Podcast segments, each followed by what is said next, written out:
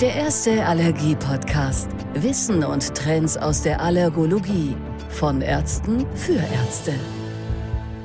Hallo und herzlich willkommen zu einer neuen Folge des Allergie-Podcasts für Ärztinnen und Ärzte. Mein Name ist Dieter Haag. Schön, dass Sie dabei sind.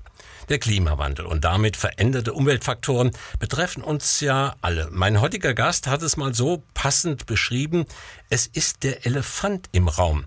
Denn nie war das Thema aktueller, wichtiger und präsenter als momentan. Doch wie beeinflusst unsere Umwelt und die mit dem Klimawandel einhergehenden Veränderungen unsere Gesundheit? Welchen Einfluss haben spezielle Umweltfaktoren auf die Entstehung allergischer Erkrankungen und Gibt es überhaupt vorbeugende Maßnahmen, um das Risiko einer Erkrankung zu verringern? Mit diesen und vielen weiteren Fragen der Umweltmedizin beschäftigt sich mein heutiger Gast und ich freue mich sehr, dass sie heute bei uns ist. Herzlich willkommen. Ich begrüße die Professorin Dr. Claudia Treidel-Hoffmann. Herzlich willkommen, Frau Treidel-Hoffmann. Herr Haag, ich freue mich, dass ich da bin.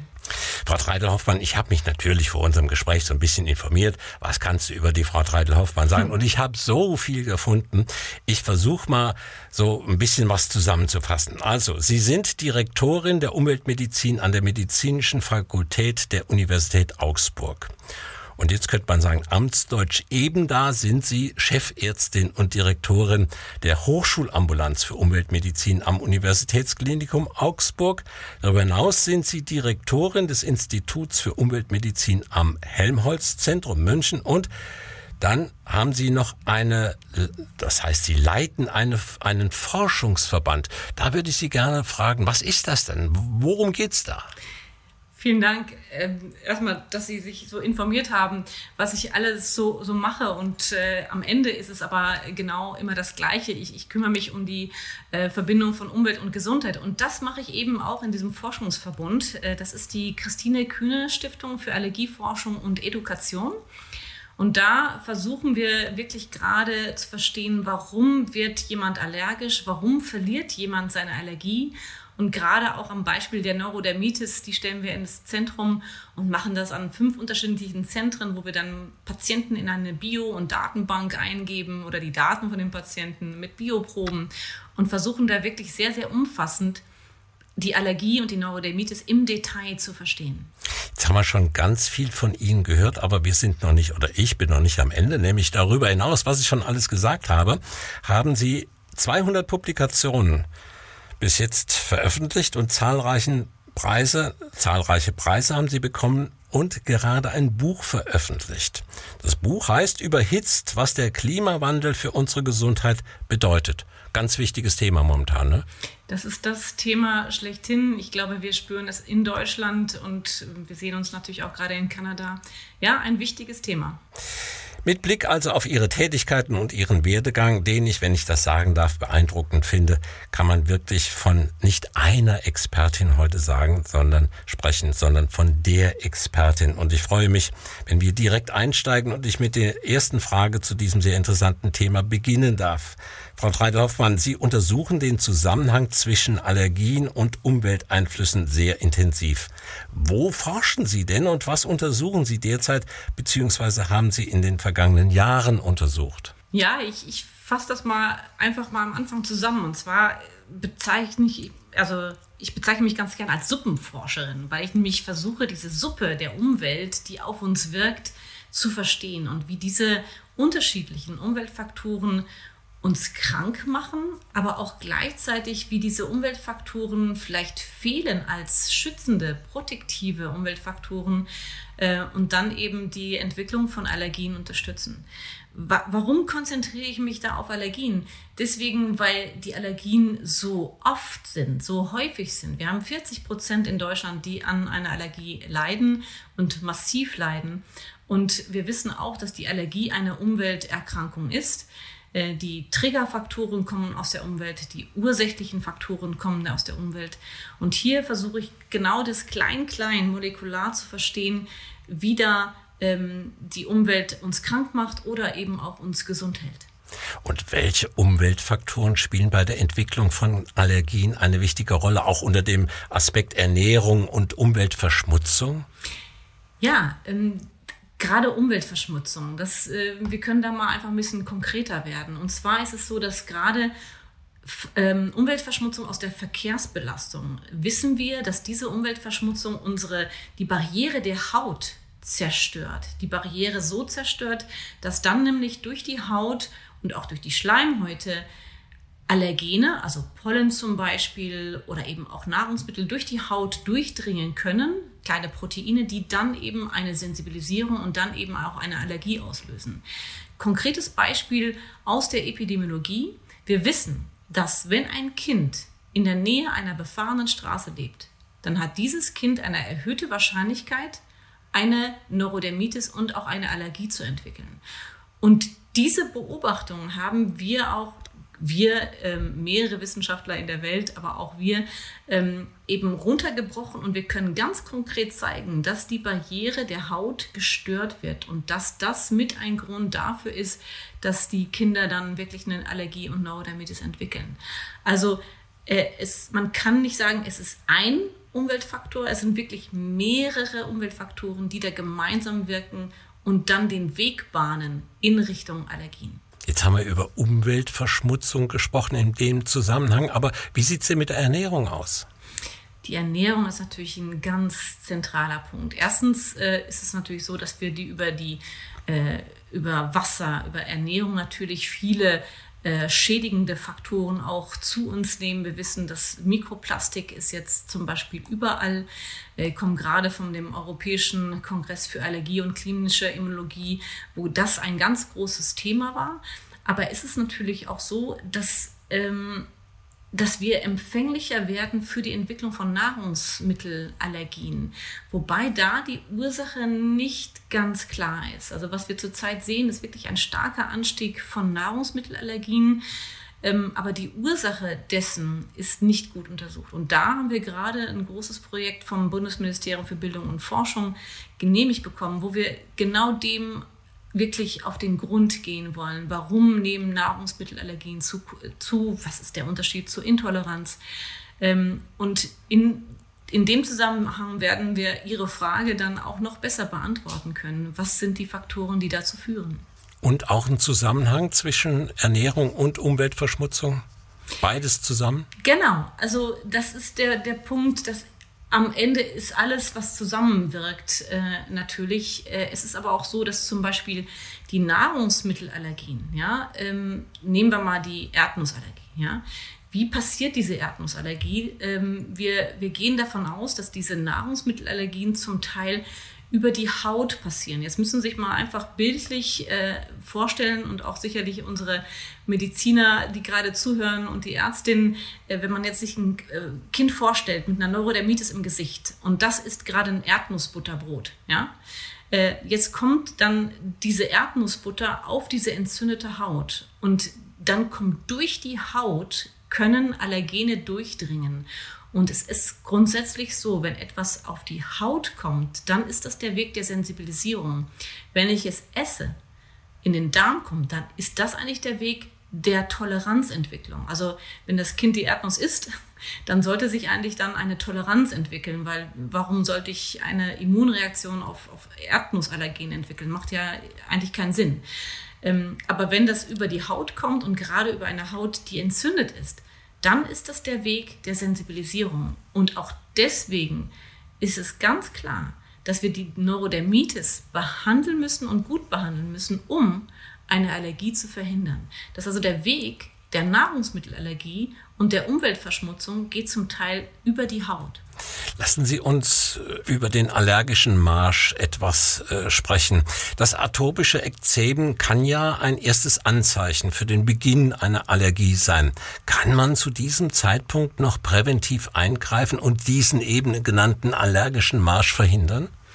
Herr Haag, Sie, Sie sprechen mir, mir wirklich aus dem Herzen. Äh, das ist genau unser Ansatz. Übrigens auch in der Christine Kühne Stiftung ist das unser Ansatz. Die, die Neurodermitis selbst ist ein Risikofaktor für die Entwicklung von Allergien. Ähm, und deswegen, ja, wir können da noch präventiv tätig werden, weil wenn wir die Neurodermitis behandeln, effektiv behandeln, dann reparieren wir die Barriere und dann verhindern wir die Entwicklung von Sensibilisierung und Allergien. Deswegen ja, wenn ich bei einem Kind eine Neurodermitis diagnostiziere, muss ich diese Neurodermitis effizient und effektiv behandeln, um Allergien zu verhindern. Und das ist auch das, was ich immer äh, den, den Eltern dann sage, weil die dann sagen, ach, Cortison auf die Haut und ähm, muss das jetzt sein? Und dann ist meine Aussage zu den Eltern, das Cortison hat viel weniger Nebenwirkungen, als wenn wir jetzt das nicht behandeln und dann ihr Kind eine Allergie entwickelt. Das also darüber kann ich auch diese Cortisonangst bei den Eltern meistens therapieren und übergehen, äh, beziehungsweise sie dann mit ins Boot holen, dass ich dann das Kind wirklich effektiv behandeln kann. Gibt es diese Cortisonangst nur bei den Eltern oder finden Sie die auch bei Ihren Kolleginnen und Kollegen gelegentlich? Oh, da sagen Sie was ganz Wahres. Das ist wirklich nicht selten so, dass dann ähm, Patientinnen äh, zu mir kommen, die dann sagen, ja, aber mein Arzt hat gesagt, äh, ich kann das jetzt nicht länger als zwei Wochen verwenden. Und das ist ein ganz wichtiger Punkt. Natürlich kann ich Cortison ähm, länger, also ganz wichtig, ich spreche, wenn ich jetzt hier über Cortison spreche, spreche ich über lokal angewendetes Cortison und natürlich auch moderne Cortisone. Ja? Ähm, und äh, was, was wir eben propagieren, ist diese proaktive Therapie. Das heißt also, ähm, ich behandle dann ein Exem mit einmal am Tag Cortison. Das ist das, äh, was indiziert ist. Nicht zweimal am Tag, sondern nur einmal am Tag. Äh, Wenn es dann besser geworden ist, dann reduzieren die tageweise. Und dann habe ich bei den schweren Neurodermitikern, die haben meistens ihren Cortisontag in der Woche, Freitag oder Sonntag, wann auch immer, wo die die befallenen Stellen, die irgendwann mal befallen waren, noch mit Cortison behandeln. Und dann kann man durch diese proaktive Art, kann man letztendlich diesen Schub, den nächsten Schub niedrig halten. Ganz davon abgesehen, dass wir jetzt wunderbare andere gut, gute Systemtherapeutiker an der Hand haben, die ähm, bei der Neurodermitis auch eingesetzt werden können. Nun gibt es eine ganze Reihe Publikationen, die belegen, dass wir durch den Klimawandel zum einen eine höhere Pollenbelastung haben und zum anderen neue Pollenarten, wie zum Beispiel die Pollen der Ambrosia-Pflanze, neu dazugekommen sind. Was bedeutet denn das für unsere Gesundheit und die Prävalenz von Allergien? Der Klimawandel ist eine schlechte Nachricht für Allergiker und alle, die es mal werden. Das ist richtig. Also der Klimawandel hat einfach unterschiedliche Wirkungen erstmal auf, auf uns, also er macht uns, beziehungsweise die Schadstoffe machen uns empfänglicher und empfindlicher für Allergien. Das ist der eine Punkt. Aber der Klimawandel und auch die Erwärmung einfach, die globale Erwärmung haben einen Effekt auf Ökosysteme. Und das ist das, was Sie vorher sagten. Äh, es ist so, dass, dass wir erstens längere Pollenflugsaison haben. Der Pollen fliegt immer früher und fliegt auch länger im Jahr. Erster Punkt. Zweiter Punkt, es fliegen mehr Pollen. CO2 ist zum Beispiel ein Wachstumsfaktor für Pollen. Deswegen haben wir auch mehr Pollen. Und das Dritte ist, ähm, der Pollen an sich wird aggressiver. Der Pollen an sich setzt mehr von diesen Eiweißen frei, Allergene, die eben die Allergien auslösen. Und ein vierter Punkt ist, dass wir auch neue Pollen sehen. Pollen wie das beifußblättrige Traubenkraut, Ambrosia, das jetzt neu zu uns gekommen ist, wächst auf Brachflächen. Und wenn man diesen Pollen unter dem Mikroskop anschaut, das ist so wirklich, das sieht fast aus wie so ein Coronavirus mit so einem Spikes obendrauf. Ähm, und das ist relativ klein und kommt tief in die Lunge und macht sehr viel stärker und schneller eine asthmatische Reaktion. Und diese vier Faktoren führen dazu, dass Allergiker mehr leiden und wir auch in Zukunft noch mehr Allergiker sehen werden. Und welche schützenden Umweltfaktoren gibt es, um Allergien vorzubeugen? Weil es ist ja nicht nur schlecht, die Umwelt für uns, sondern es gibt ja Umweltfaktoren, die ja, uns schützen können und vor Allergien ja, bewahren können, sage ich mal. Das ist ein ganz wichtiger Punkt, Herr Hage, weil welche Faktoren schützen uns? Und da ist es, ähm, es ist im Prinzip wie so ein roter Faden, der sich da durchzieht. Und das ist Biodiversität. Und das können wir an, unterschiedlichen Punkten festhalten. Wir wissen, dass je diverser und je mikrobiell diverser die Umwelt ist, desto geringer ist die Prävalenz, also das Auftreten von Allergien. Das haben wir in unterschiedlichen, wir sage ich immer, ich spreche von uns Wissenschaftlern, ähm, in unterschiedlichen epidemiologischen Studien gezeigt. Wir, wir sehen auch, zum Beispiel hat, hat man das bei Finnen und Russen gezeigt, dass Die, die Finnen hatten sich dann weiter sehr, sehr modern entwickelt und bei denen schnellen die Allergieraten hoch. Äh, die genetisch sehr ähnlichen äh, Russen wiederum, die leben sehr, sehr traditionell, sehr, sehr ähm, nah an der Natur, an der Erde, mit sehr, sehr hohen mikrobiellen äh, Diversität. Und die haben kaum Allergien. Äh, das Gleiche sehen wir auch bei, bei den Amish zum Beispiel. Das ist eine Glaubensgruppe in äh, Amerika, die auch sehr, sehr traditionell leben. Und auch hier eine sehr, sehr hohe mikrobielle Vielfalt. Wobei andere Bauern, die Hutterer, äh, das sind zwar auch Bauern, aber die sind extrem modern. Die haben moderne Maschinen und putzen ihre Wände. die haben so viel Allergien wie, wie die Normalbevölkerung. Der rote Faden, den ich hier nennen genannt, genannt habe, ist eben diese, diese Diversität, die schützt mikrobielle Diversität. Und das sehen wir auch in unserem Darm zum Beispiel. Je diverser die mikrobielle Diversität ist, ähm, desto weniger Allergien haben wir, beziehungsweise mit mehr Allergien äh, reduziert sich auch die mikrobielle Diversität im Darm. Also Diversität ist schützend. Ist das ein großes Thema und könnte man sagen, so ein bisschen zurück zur Vergangenheit würde uns gut tun? ich meine, man kann ja die Zeit nicht anhalten, aber, aber wäre das so, gäbe es Punkte, wo Sie sagen, ja, da wäre ich sofort dabei? Das ist absolut der Punkt und ich glaube, das ist ein wichtiger Punkt. Wenn ich, wenn ich jetzt immer gefragt werde, ja, Frau Drei-Luffmann oder Claudia, was, was können wir denn eigentlich tun gegen den Klimawandel? Und da sage ich ihr jetzt immer ganz gern, überleg mal, was du nicht tun kannst. äh, also auch einfach mal von jedem ein bisschen weniger äh, und zurück zur Natur ist absolut richtig. Ähm, lokal, Lokalität, das heißt also lokal ähm, Lebensmittel kaufen, das ist dieser, dieser, dieses Zurück zur, zur Natur, zum Normalen, was Mutter immer sagte, das ist, glaube ich, Teil der Lösung. Teil der Lösung und ist ja auch im Aufwind. Das wollen wir nicht verschweigen. Ne? Ja. Zwar vielleicht noch nicht so, wie wir es gerne hätten, aber ist ja schon im Aufwind. In welchem Alter können wir positiv beziehungsweise präventiv einwirken, um eine Allergie vorzubeugen? Geht das in Anführungszeichen nur im Kindesalter oder ist das auch in späteren Jahren noch möglich? Jetzt, Sie haben sich aber auch die ganz schweren Fragen ausgedacht. Also ähm, ja, das ist, das ist die Frage, die uns äh, auch wirklich beschäftigt. Also wann ist dieses, dieses, dieses Fenster der Möglichkeit, wann haben wir die Möglichkeit, ähm, Intervention und Prävention zu schaffen? Ja?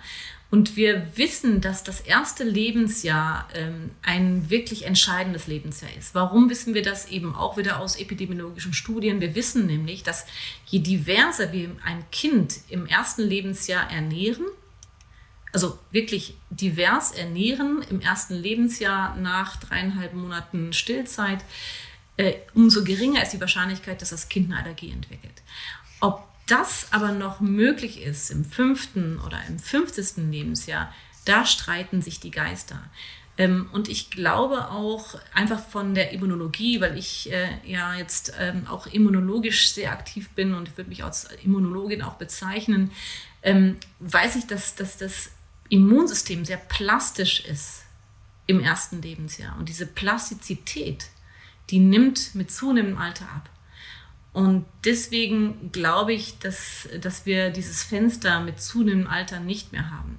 Aber vielleicht könnte man jetzt auch sagen, ja, aber es gibt immer mehr Alte, die dann oder ältere Menschen, die dann auch Allergien entwickeln. Scheint ja doch eine Plastizität da zu sein, aber leider eher in das Negative rein. Also das erste Lebensjahr scheint das Fenster der Möglichkeit zu sein, wo wir Weichen stellen können. Je älter, je schwieriger. Ja.